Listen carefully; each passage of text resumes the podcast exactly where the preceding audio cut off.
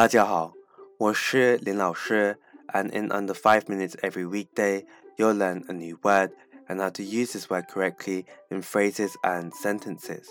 Today's word of the day is yuan, yuan, which means origin.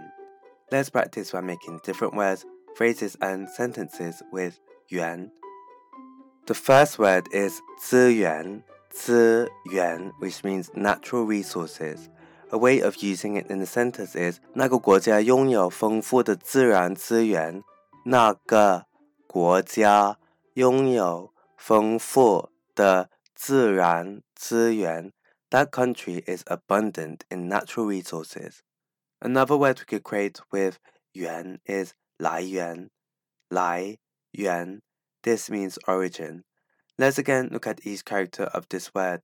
来 means to come and yuan means origin. A way of using it in a sentence is 这消息来自可靠的来源。这消息来自可靠的来源。This news came from a reliable source. Finally, we can create the word 能源,能源, which means energy. A way of using it in a sentence is 节省能源很重要。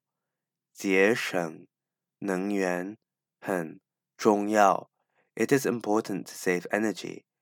Today we looked at the word yuan, which means origin, and we created other words using it. These are 资源 natural resources, 来源 origin, and 能源 energy.